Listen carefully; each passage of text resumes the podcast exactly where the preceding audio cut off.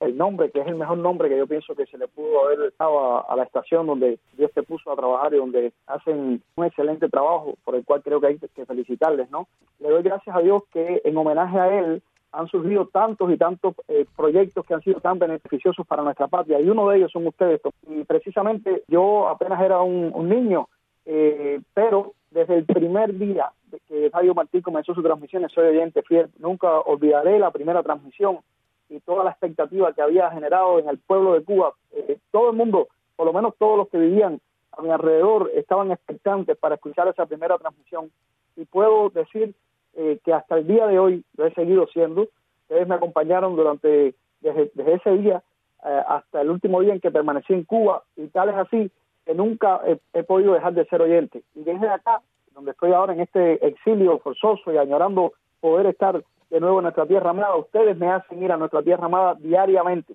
Eh, les escucho, su programa es uno de los que más escucho, sinceramente, y, les felicito porque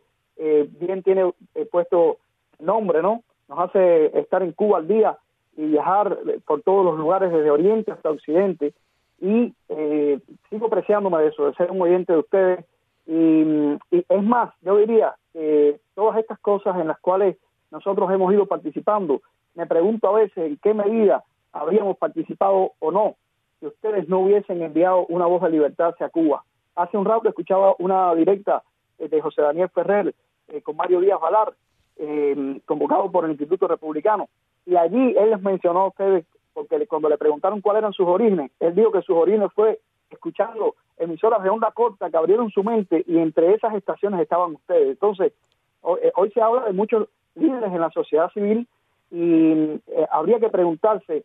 si esos líderes habrían existido, incluyéndome yo mismo, si no habríamos tenido, si no hubiésemos tenido la voz de la verdad que ustedes han pasado al pueblo de Cuba, como mismo ahora nos están escuchando, dentro de Cuba tantos oyentes que gracias a esta información que ustedes están aportando están siendo ciudadanos libres aún en medio del totalitarismo.